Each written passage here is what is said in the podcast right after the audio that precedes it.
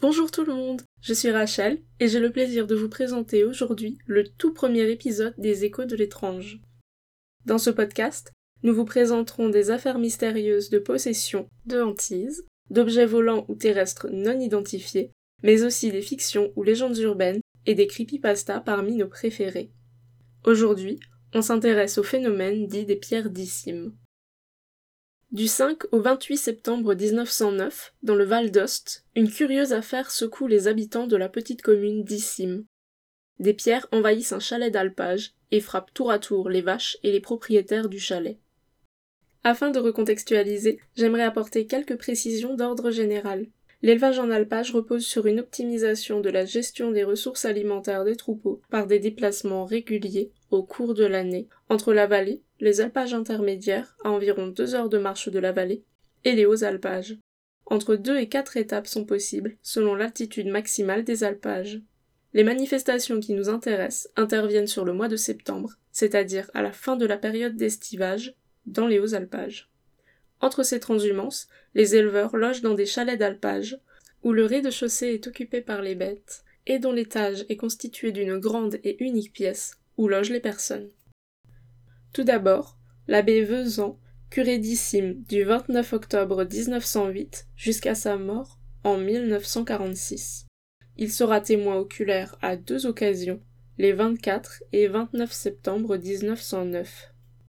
Il rédige en 1924 un récit détaillant les événements tels qu'ils lui ont été rapportés et tels qu'il a pu les observer. Le Val d'Ost étant marqué par un bilinguisme franco-italien très fort, ce récit est en français. D'ailleurs, vous trouverez en description le lien vers la page percée sur laquelle vous pouvez consulter une retranscription de ce document. Le frère du curé d'Issim, Romain Vezan, curé également et vicaire auprès de son frère à partir de 1911, publie en 1912 un récit de ces mêmes phénomènes dans l'almanach local, Le Messager Valdotin, qui est toujours publié aujourd'hui. Stévenin Édouard et son épouse Louise, propriétaires des deux chalets où se sont déroulés les phénomènes décrits. L'abbé Cyprien Goret, exorciste allégué et autorisé pour le diocèse d'Ost, au moment des faits, c'est lui qui réalisera l'exorcisme des chalets. Clérin Joseph, un curieux parmi d'autres, tout d'abord incrédule, qui tourne en dérision les croyances des autres et découvre à ses dépens que les phénomènes sont bien réels. À partir du 5 septembre 1909, des phénomènes curieux sont rapportés par le vicaire au jeune curé de la paroisse. Jusqu'au 12 septembre, dans l'un des trois chalets dont les Stévenins sont propriétaires, on observe, je cite, deux vaches attachées à la même chaîne, des chèvres drôlement revêtues avec des habillements de personnes, des pierres lancées frappant les personnes, déchirant la toile des parapluies sous lesquels dormaient les petits enfants du propriétaire, des pierres roulant dans la maison ou faisant des zigzags impressionnants avant de rouler à terre ou de frapper les personnes. Fin de citation.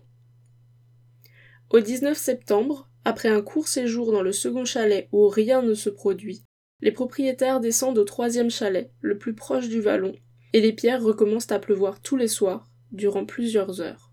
Le curé Vezan est tout d'abord sceptique, mais devant le nombre de curieux qui se pressent à Issim, il montera au chalet le 24 septembre pour constater par lui-même ces phénomènes.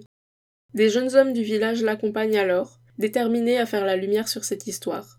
Ils ont globalement la vingtaine et y vont avec énormément d'assurance. Le groupe arrive au chalet vers 7 heures du soir. À ce moment, le propriétaire sort tout affolé et crie que des pierres pleuvent sur les vaches.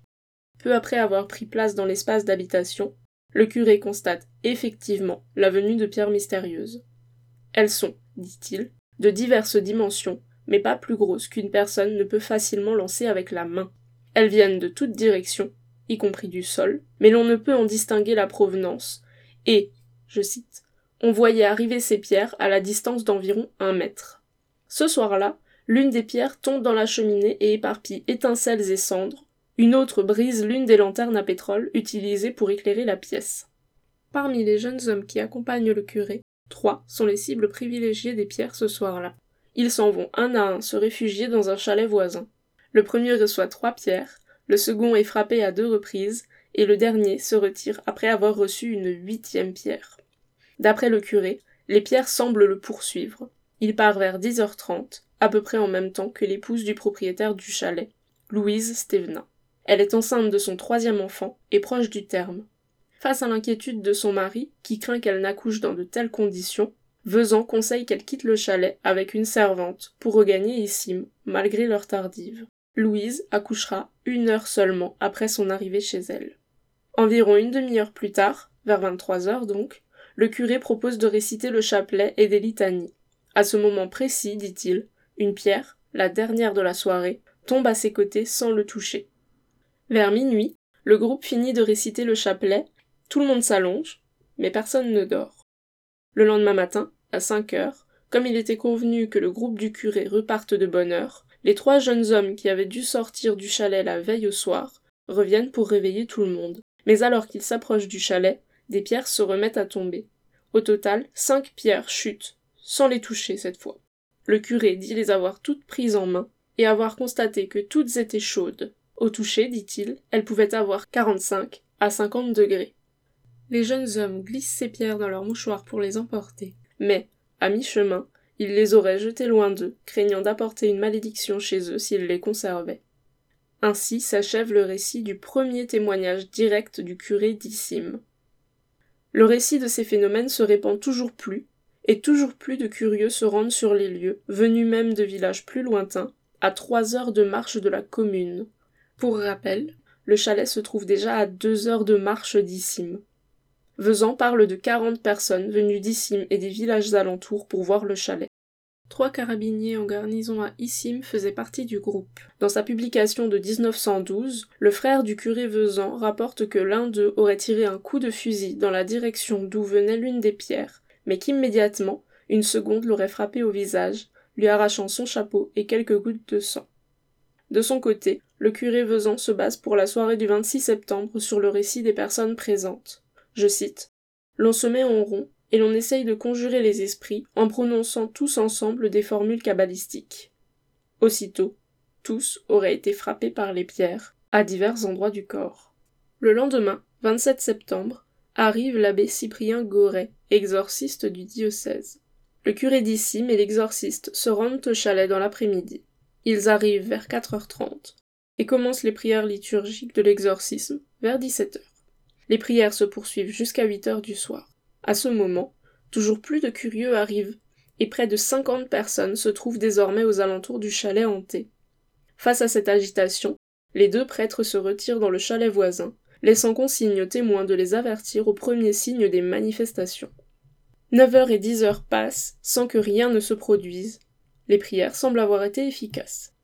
Mais vers 22h30, ils sont appelés. Les pierres recommencent à tomber. Vezan rapporte l'aventure de l'un des témoins, le jeune Joseph Clérin, dont je vous ai parlé plus tôt, incrédule et moqueur à propos de l'épouvante des propriétaires. Une pierre l'a frappé en pleine poitrine. Il accuse les autres personnes présentes lorsqu'une deuxième vient le frapper à nouveau. Au moment où les prêtres arrivent, une troisième pierre vient le frapper au coude. Goret reprend alors les prières liturgiques, et toute l'assemblée prie avec lui. Vers minuit, une quatrième pierre arrive, suivie presque immédiatement par un bruit de gifle qui surprend tout le monde. Clérin dit avoir senti un coup comme venant d'une main glaciale et porte sur sa nuque une large marque rouge. Cet événement convainc toute l'assemblée à partir. Clérin, bouleversé, rentre avec les deux prêtres. À la demande répétée du propriétaire du chalet, le prêtre exorciste y remonte, en compagnie d'un séminariste, Vezan ayant dû s'absenter pour raisons familiales. Près de soixante-dix personnes se trouvent alors sur la montagne pour venir voir le chalet hanté. Certains s'agitent et veulent même provoquer les esprits. Voyant cela, Goret demande au propriétaire d'interdire l'accès au chalet. Ainsi, malgré les menaces et les insultes, les groupes se dissipent et finissent par partir les uns après les autres. Ce soir-là se trouve donc au chalet le propriétaire, des domestiques, l'exorciste et le séminariste qui l'accompagne. Plusieurs heures durant, les prières liturgiques sont répétées, et seules deux pierres, ne frappant personne, font leur apparition. Ainsi, le 29 septembre, les événements mystérieux cessent définitivement. Les personnes et le bétail redescendent dans le vallon, le chalet est délaissé jusqu'à l'année suivante, et alors, plus rien ne se produit.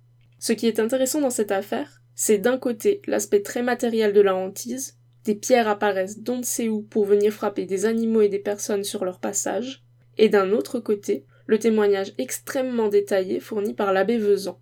Ce témoignage est consigné précisément pour faire mémoire. Il précise à la fin de son document que la version publiée par son frère dans l'Almanach Valdotin était, je cite, un peu enjolivée. Mais sa propre narration n'est d'après lui que la pure vérité, racontée sans images, sans broderie et sans poésie pour le lecteur. Cependant, je le rappelle, un témoignage peut être intéressant, enrichissant, et son auteur semblait fiable, mais ça n'en fera jamais une preuve. Là-dessus, sans broderie et sans poésie, si cette première vous a plu, n'hésitez pas à vous abonner pour ne rien louper des prochains épisodes. À la prochaine!